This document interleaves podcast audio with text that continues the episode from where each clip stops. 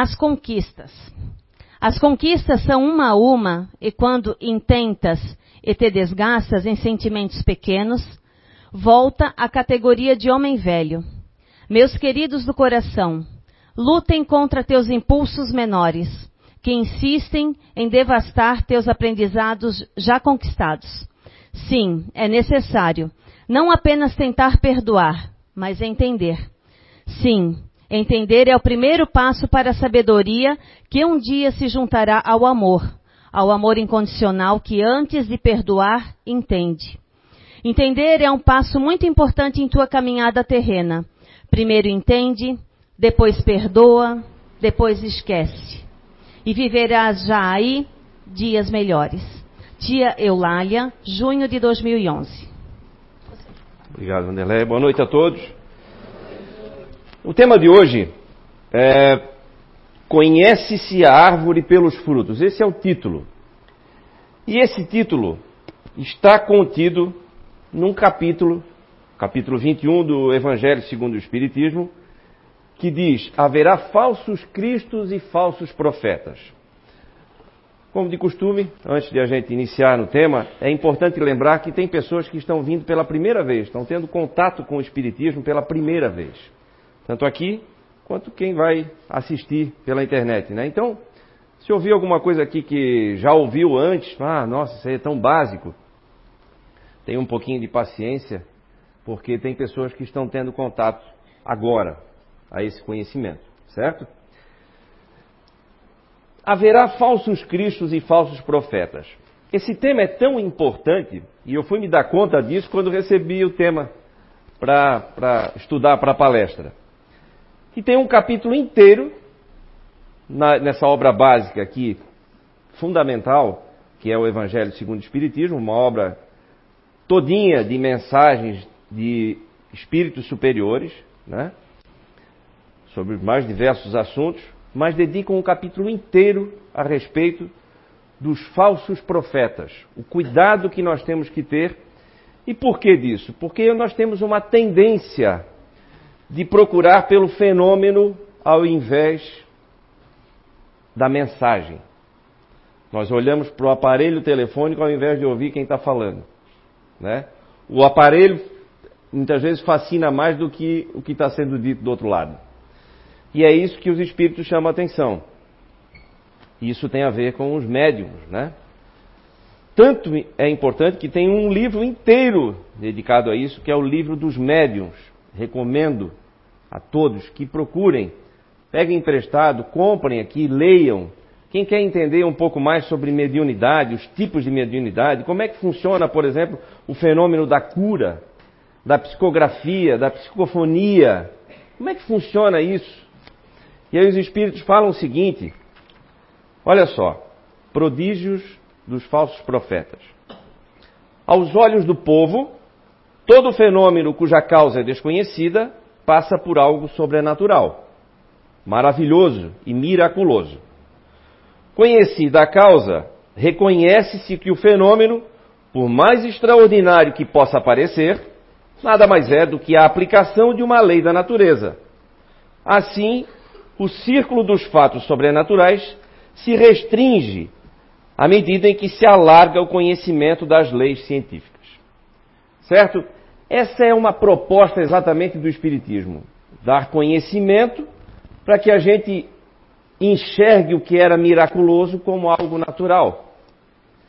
E mais do que isso, mais importante do que isso, pare de dar atenção, então, entendendo que tudo é natural, tudo o que acontece tem uma explicação lógica, eu começo então a prestar atenção na mensagem em si no conteúdo da mensagem, que é isso que importa. Olha só, fala dos profetas, missão dos profetas, cuidado que eu tenho que ter, que nós temos que ter com os falsos profetas, aqueles que se investem de uma, de uma autoridade né, que não tem, muitas vezes, colocam nomes mirabolantes, se chamam de magos, como na antiguidade acontecia, é, para tomar conta de um poder que eles não têm, né? Para ganhar notoriedade muitas vezes, às vezes até para ganhar dinheiro. Olha só, o verdadeiro profeta se reconhece por características mais sérias e exclusivamente de ordem moral. Profeta, ao contrário do que a gente costuma entender, não é aquele que prevê o futuro. Embora muitos profetas tinham essa condição. Profeta é aquele que é enviado de Deus, que traz uma mensagem moral muito importante para a gente. Só que a gente se prende exatamente ao profeta que prevê o futuro, né? E com isso, às vezes, a gente paga alguns micos, viu? Então vamos lá.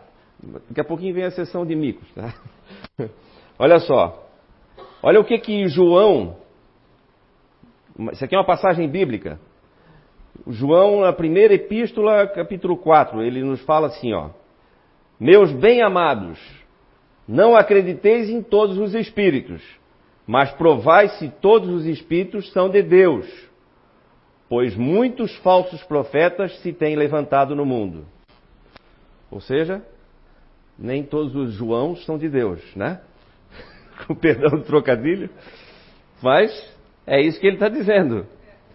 Muitos se, se, se dizem, se auto-intitulam, ou se não se auto-intitulam, mas aceitam os títulos que são dados para si como sendo veneráveis figuras enviadas por Deus, donos da verdade. Porque às vezes têm alguns poderes, realmente são magnetizadores, são médiums de cura, e aí acham que estão acima de tudo e de todos, né? E aí acabam aí muitas vezes na cadeia, como é o caso que eu acabei de falar, né?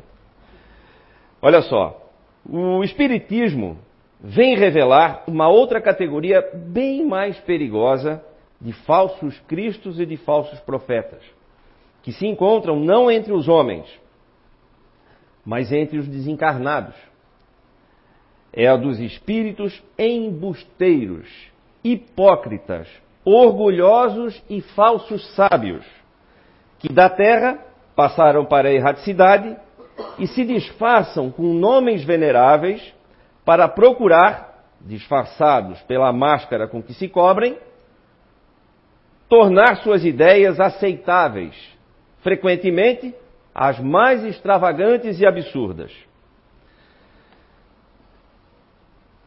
Eu fui fazer uma pesquisa. Disse, bom, uma das coisas que mais a gente mais ouviu falar foi, foi as previsões do fim do mundo, né? Alguém tem ideia de quantos fins do mundo nós já tivemos, não? Previstos, pelo menos previstos, né? Aí eu, pô, eu vou, eu vou pesquisar vou anotar. Vou anotar, deve ter aí algumas datas, né? Olha o que, que deu aqui. Isso que eu comecei no ano de 365, já tinha previsões anteriores, mas aí não tem detalhes, né? Não se registrava, né? 365 e assim vai. Até eu parei em 2019. Mas tem mais, tá, gente? As coisas mais ridículas, né? Os micos mais memoráveis. Mas se fosse só mico, não seria tão grave, né? Mas olha só, eu vou, eu vou relatar alguns casos aqui, dois ou três aqui, para vocês terem uma noção do que, que a gente é capaz, a que ponto a gente chega, né? Ah, olha só, em 1179, um astrólogo, João de Toledo, previu o fim do mundo, né, através de terremotos e tudo mais e tal. E aí o que, que aconteceu? Nada. Né? O mundo não acabou. Então ele disse o seguinte: ops, eu errei, foi um, foi um erro de interpretação. Na verdade, não era o fim do mundo, era uma invasão do povo uno. Ou seja, errou redondamente, só que esse pequeno erro provocou pânico, desespero, suicídios em massa. Porque as pessoas sabiam que o mundo ia acabar e queriam então umas ir antes que as outras e tal. Olha só. Depois, estou falando aqui os mais interessantes, né? Em 1523, um grupo de astrólogos londrinos previu o fim do mundo para 1 de fevereiro de 1524. E aí, que, que aconteceu? Uh, um mês antes, milhares de pessoas saíram de Londres e foram procurar terras mais altas. Né? Afinal de contas, o fim do mundo seria por conta de um dilúvio. Se daria por um dilúvio. O que aconteceu é que no dia seguinte, nem choveu, né? o povo então voltou para a cidade que havia sido saqueada. Né? Foi um festival para os ladrões ali. No mesmo ano, também na Europa, um alemão, isso aqui foi mais, bem mais grave, olha só. É, o astrólogo alemão Johannes Steffler. Ele previu o fim do mundo, também num dilúvio, também em 1524, em fevereiro, só que no dia 20. E aí o que, que aconteceu? Ele, o detalhe é que ele já vinha, já, já vinha anunciando essa previsão há 25 anos já. Desde 1499 ele vinha dizendo. E ele era um catedrático de uma universidade, uma pessoa respeitada. E era, inclusive, um conselheiro da corte. Ou seja, o que ele dizia tinha muito peso. Então, obviamente, as pessoas acreditaram. Muita gente acreditou. Tanto que o conde, na época, construiu uma arca de três andares para tentar salvar o maior número possível de pessoas. Eis que no dia 20 de fevereiro de 1954, amanheceu com uma chuva torrencial. Não preciso dizer que as pessoas entraram em pânico. Ele estava certo. Vem falando isso há 25 anos. O dia amanhece com uma chuva torrencial, é o fim do mundo, né? O que aconteceu? Milhares de pessoas correram para tal da arca. O conde, para defender a propriedade dele, desembainhou a espada e matou um. Só conseguiu matar um, porque depois ele foi morto, pisoteado pela multidão. E aí o resultado é que, olha só, ao final do dia, a população local tinha se chacinado mutuamente, um matando o outro. Crianças, velhos, mulheres foram, foram pisoteados. E a arca foi destruída. Um estrago enorme. Eis que, então, ele resolveu é, ah, não. Minto. Aí a justificativa dele foi o seguinte: Não, eu estava certo. Realmente aconteceu uma desgraça nesse dia. Não foi exatamente como eu falei que seria, mas aconteceu uma desgraça. É, aí o orgulho começa a vir, né? Não posso estar errado. 25 anos falando isso, eu não posso estar errado. E aí então ele resolveu fazer uma nova previsão para 1528. Aí ninguém deu bola. Depois, olha só, essa aqui foi muito interessante. Um monge, é, Michel Stiefel, resolveu calcular um novo fim do mundo para outubro de 1533. O que, que aconteceu? Nada. Aí a população se revoltou, pegou o monge e deu uma surra de vara de marmelo em praça pública. Merecida, né? Diante do, do, do, da possibilidade de maiores estragos, né? Foi uma surra merecida. E assim nós tivemos diversos casos ao longo da história que mostram que a nossa preocupação com o fenômeno, com as mensagens espetaculares, e aí a gente esquece de parar para perguntar: peraí, qual é a lógica disso? Qual é o sentido? Qual é a finalidade disso? Vamos mais além. Posso contar mais uma aqui? Vamos lá. Hum, Olha só. Os astrólogos hindus reuniram-se e, e concordaram que o fim do mundo seria 2 de fevereiro de 1962. Agora, um pouquinho de tempo, certo? Olha que interessante.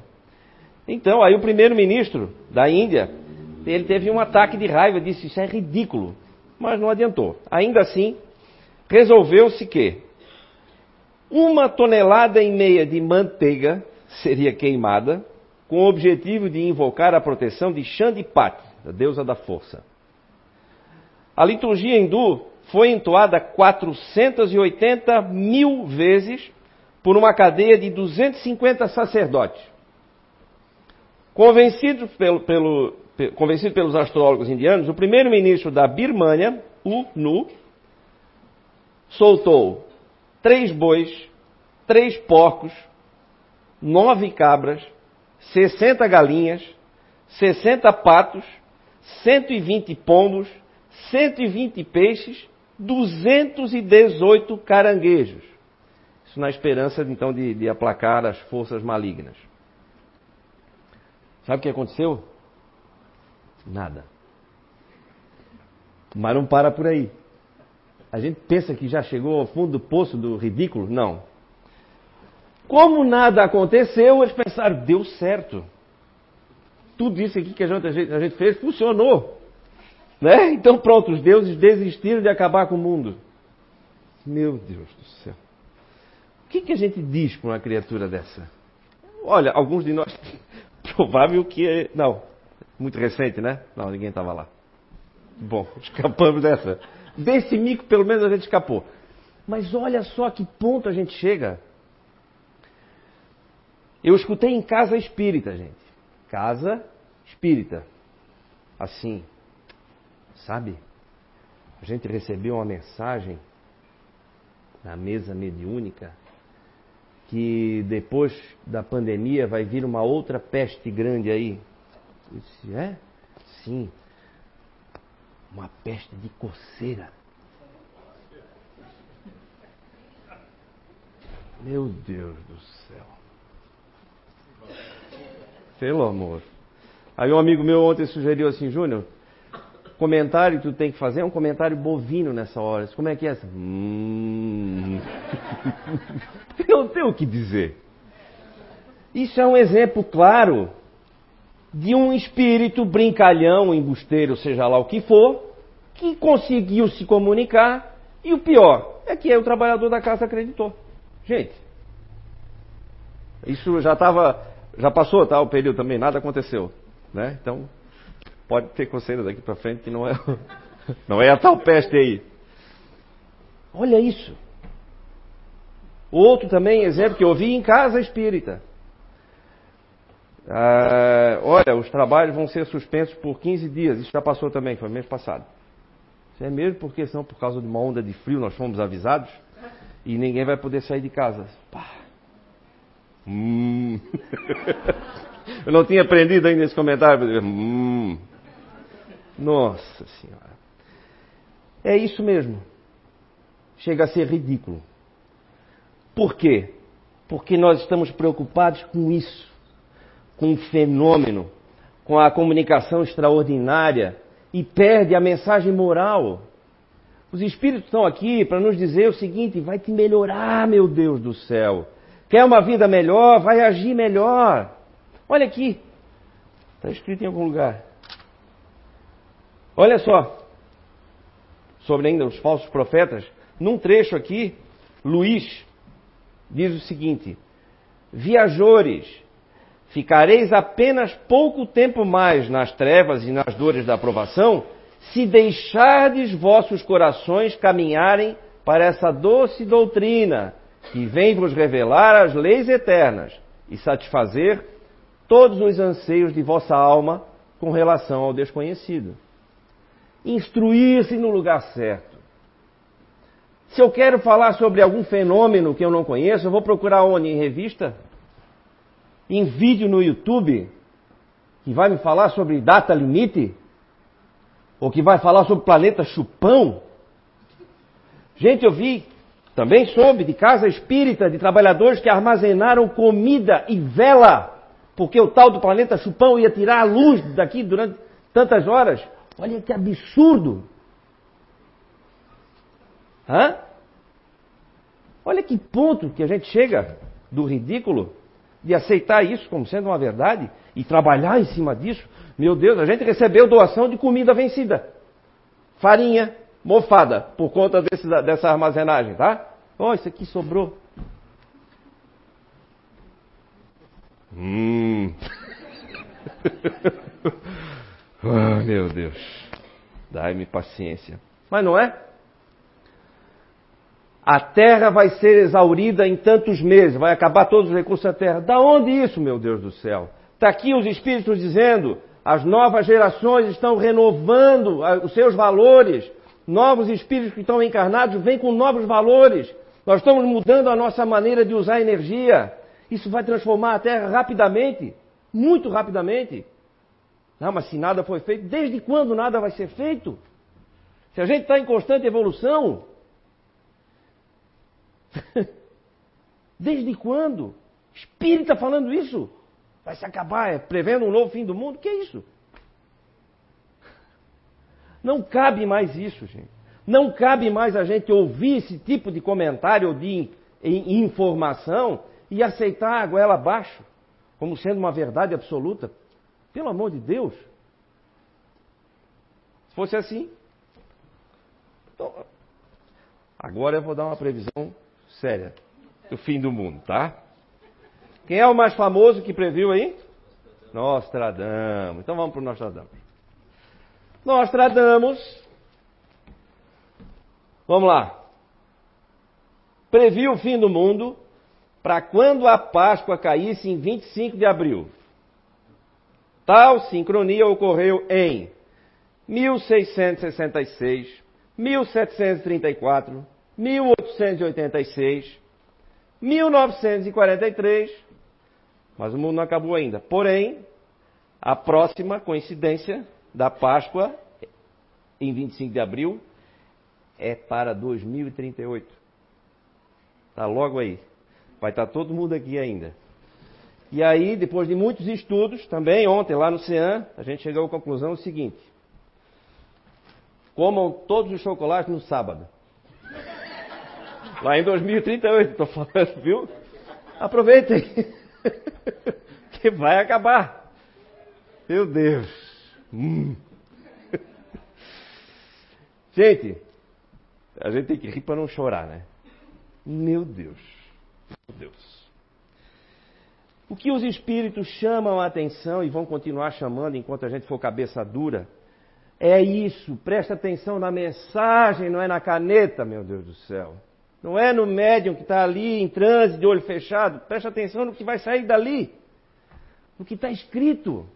No que está querendo mostrar para a gente. Gente, qual é o caminho? O caminho é da caridade. O caminho é a paz, é o aprendizado. Existe uma lei que é a lei do progresso, a gente nunca retrocede. Então por que, que eu tenho que ficar estacionado, perder tempo? A gente comentava aqui ainda há pouco, o paladar, por exemplo, nunca retrocede. Ou alguém que acostumou de comer e beber coisa boa, volta atrás agora. Não volta, né? O paladar não volta, né? A gente acostuma com o que é bom, né? Por quê? Isso é natural. A partir de momento que eu tenho acesso a um conhecimento sério, eu não aceito mais voltar, eu não consigo mais voltar atrás. Eu não consigo mais querer entrar numa casa espírita e ver fenômeno. Por quê? Porque tem muita coisa além daquilo ali, aquilo já não cabe, não serve mais para mim. Eu quero saber o que tem por trás disso. Qual é a mensagem? O que, que aquilo vai trazer de bom para mim se eu fizer bom uso? É isso. Esse é o, é o objetivo. Por que, que eles fizeram um trabalho fantástico escrevendo tanto. O Kardec, desconfiado, um cientista, pesquisador, falando, literalmente conversando com um número enorme de espíritos avançados, botou tudo no papel, está aí para gente. Foi uma equipe, um trabalho de equipe fantástico durante anos, para mostrar para a gente aqui, ei gente, vamos olhar para o lado certo, vamos prestar atenção no que realmente merece atenção, para de, de pensar em fim do mundo, né? Para de pensar em fenômeno, já não cabe mais. Foi útil lá atrás, que era para dizer, gente, olha, não, não somos só nós aqui, a vida continua. Então, já que a morte morreu, né? A morte morreu. Eu não ia dizer, mas ia ter uma, um ser imortal hoje aqui no palco. Mas agora já escapou. Podia dizer, né? Gente, podia anunciar ali a Vandeléu. Gente, hoje nós vamos ter uma palestra com um ser imortal. Né? E, nossa, um Highlander. Não, é o Júlio mesmo. Chegou ali, ó. ele não morre. Ninguém morre. Ninguém morre. Olha que fantástico que é isso. Mas ao mesmo tempo é uma responsabilidade. Não acaba amanhã. Se não acaba amanhã, o que, que vem depois? O que, que eu posso fazer para ter uma vida melhor depois? Está aqui. Os Espíritos falam: procura a informação, mas no lugar certo. Procura a verdade. Falso profeta tem aos montes. Falsos cristos tem aos montes. Tinha um até que se vestia, né? Parecido, com barba, tudo, tal, falava assim. Né? E tem gente que acredita. Muita gente acredita. Nessas previsões de fim do mundo aqui, Teve alguns que reuniram seguidores, criaram seitas. E o fim do mundo não chegou. E sabe o que aconteceu? Continuaram seguindo o cara. É, ele errou o cálculo, mas aí teve um aqui. Olha que ridículo. Meu Deus do céu. Ah, ele pediu desculpas. Não, foi um erro de cálculo, na verdade. Ah, foram os londrinos. Aquele que o pessoal saiu, fugiu, foi para a cidade, para as terras altas, depois voltaram, a cidade tinha sido saqueada. Eles disseram o seguinte: ops, nós cometemos um pequeno erro de cálculo. Na verdade, não é 1524, é 1624. então, pelos próximos 100 anos, vocês podem ficar tranquilos. Pelo amor de Deus. E a gente vem fazendo isso ao longo dos anos, vai ficando mais sofisticado. Agora tem, né? Assiste vídeo no YouTube, tem no YouTube, tem livro dizendo, tá aqui, tá aqui, vai ter nave espacial pousando aí. É.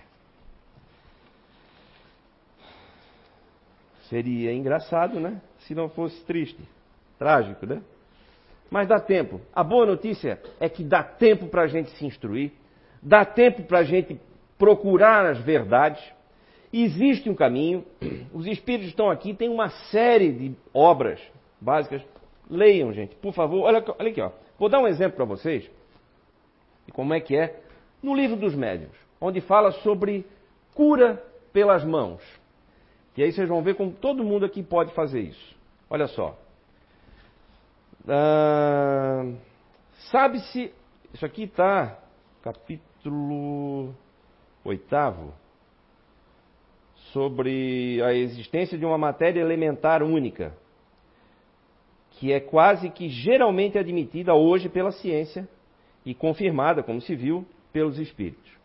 Aí diz o seguinte: sabe-se o papel capital que exerce a vontade em todos os fenômenos do magnetismo. Mas, como explicar a ação material de um agente tão sutil? A vontade não é um ser, uma substância qualquer. Não é nem uma propriedade da mais etérea matéria. A vontade é o atributo essencial do espírito. Quer dizer, do ser pensante.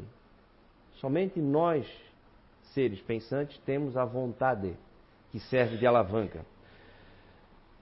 Com a ajuda dessa alavanca, ele age sobre a matéria elementar e, por uma ação consecutiva, reage seus compostos, cujas propriedades íntimas podem assim ser transformadas. A vontade é o atributo do espírito encarnado, assim como do espírito errante. Daí o poder do magnetizador, poder que se sabe estar em razão da força de vontade. O espírito encarnado podendo agir sobre a matéria elementar, pode, pois, igualmente, variar-lhe as propriedades em certos limites. E é assim que se explica a faculdade de curar pelo contato e imposição das mãos. Faculdade que algumas pessoas possuem num grau mais ou menos elevado. Explicação científica, lógica, carregada de bom senso, razão isso.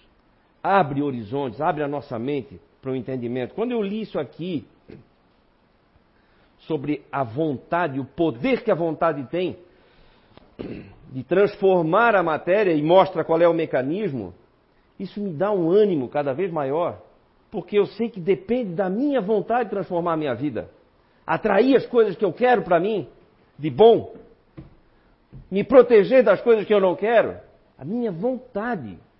E quando eu alio a minha vontade ao esforço e ao auxílio dos meus mentores ou do meu mentor espiritual, e juntando isso tudo com boas ações, olha a força que a gente ganha para melhorar a nossa vida. E aí eu posso afirmar com toda certeza: dá para ter uma vida mais feliz? Com toda certeza.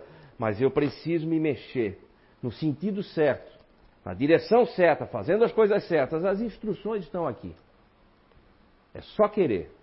É só ter vontade. É, mas eu não tenho vontade. Então peça vontade. Ela vai ser inspirada, tenho certeza, porque é uma boa pedida. É um pedido justo. É um pedido que está em sintonia com as leis de Deus. É isso que Deus quer para nós, uma vida cada vez melhor. Ora, se para eu ter uma vida cada vez melhor, eu preciso de vontade, então a vontade vai vir. Peça por vontade. Vamos colocar um videozinho aqui.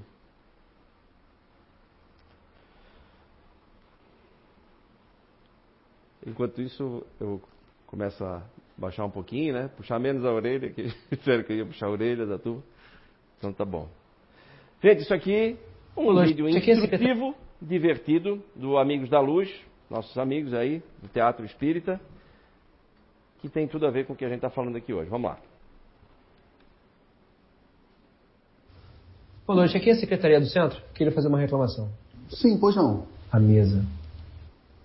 O que, que tem? Não girou. Que mesa? Nenhuma. Nenhuma mesa se mexeu. Todas estavam lá paradas no seu lugar. Nenhuma se mexeu. Peraí, calma. Desculpa. É que, é que eu não estou entendendo. Amigo, eu li no livro de vocês que falava lá, ah, tem umas mesas girantes que respondem perguntas das pessoas tal. Eu, como nunca vi mesa se mexendo sozinha, fiquei como? Curiosão, né? Aí vim conferir. Mas tudo fake news, porque eu não vi nada. Entendi, entendi. Mas vamos lá. Como é mesmo seu nome? É Márcio. Ô, Márcio, Júlio, muito prazer. Prazer. Prazer se eu tivesse visto alguma mesa girando aí, sapateando, brincando, sei lá, uma cadeirinha que fosse, mas não. Márcio, olha só. O fenômeno das mesas girantes foi um lance importante lá na época do Kardec, na Europa. E olha, foi legal para atrair a atenção da galera que queria estudar sobre o assunto. Esses fenômenos de efeito físico hoje acontecem só em alguns grupos assim muito comprometidos, voltados para um trabalho mais específico para essa natureza, sabe? Hoje em dia, meu querido, o que importa mais não são os fenômenos, o que importa mesmo é o conteúdo. Não, peraí, então você está querendo me dizer que eu despenquei lá da Pavuna para cá numa hora dessa, trem lotado, sem ar-condicionado, para chegar aqui e não ter nada para ver girando? Tem. O quê? Ventilador. Hum, ventilador. Irmão, se não tem nada de extraordinário, nada de fantástico para ver aqui no Centro Espírita, que graça tem no Centro Espírita? Márcio, você sabe o que, que tem de fantástico aqui? É que agora as mesas estão caladas. Mas o que os espíritos disseram através delas continua girando nesse lugar. Isso faz girar a nossa cabeça. A gente fica assim meio de cabeça para baixo, mas só quando a gente se permite ouvir e compreender, mesmo com todo esse barulho. Você está ouvindo? Que barulho? O barulho da nossa ignorância. Hum. Não tem ignorância. Tá, olha só, vocês não têm cadeira girante, mesa girante, beleza. Mas aquela da brincadeira do copo vocês têm. Aquela coisa que tu pergunta pro espírito, o espírito responde, anda o copo pra cá, o compasso fica balançando, a tesoura, quem dá tesoura também segura a Bíblia. Quem nunca? Brincadeira do copo, hein? Gente, continuando o giro, então. Olha só, é, eu vou finalizar aqui com uma mensagem de Kairbar Schutel, que foi psicografada exatamente no primeiro Fore Blue, aqui em Blumenau, tá? em 2013, 13 de setembro de 2013. E ele diz o seguinte: Opúsculo do Bom Combate. Do apóstolo Paulo até os dias que correm, a humanidade tem deixado de lado o combate a si mesmo e se esmerado, e se esmerando em conceitos enganosos, se resguardam no próprio orgulho, lhes anestesiando o próprio espírito. Desde que tal frase ou pensamento foi lançado, escolas da pátria espiritual têm descido, se utilizando de variadas linguagens, mas a grande maioria nem ao menos sabem ou buscam enfrentar a si mesmo. Muito pelo contrário, legitimam suas fraquezas, justificando-as através de necessidades e modismos fúteis. Outros tantos se perdem no grandioso engodo da vaidade, que implícita não é combatida. Combatei o bom combate enquanto estáis aqui para provar vossa resistência consigo mesmo. Combatei, pois, a ti mesmo, para que ao deixar o invólucro terreno, possas suspirar e dizer: Venci a mim mesmo. Obrigado, uma excelente reflexão para todos. Obrigado.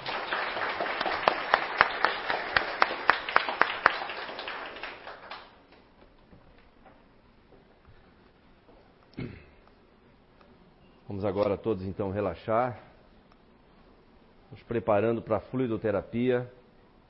A equipe espiritual e a equipe de encarnados já está a postos. Cada um de nós vai receber aquilo que precisa nesse momento. Amado Mestre Jesus, muito obrigado pela oportunidade do aprendizado, pelo auxílio dos espíritos superiores em nosso socorro, pelas instruções, pelas intuições, pelas boas vibrações dos nossos parentes e amigos desencarnados que torcem por nós, querem ver a nossa vitória. Muito obrigado.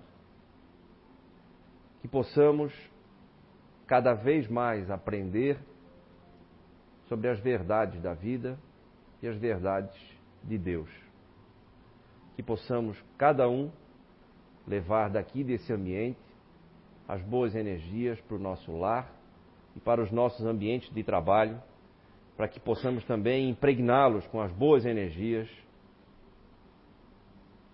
que estamos respirando aqui hoje. Que as nossas atitudes possam fazer perdurar essas boas energias por toda essa semana. Muito obrigado, que assim seja.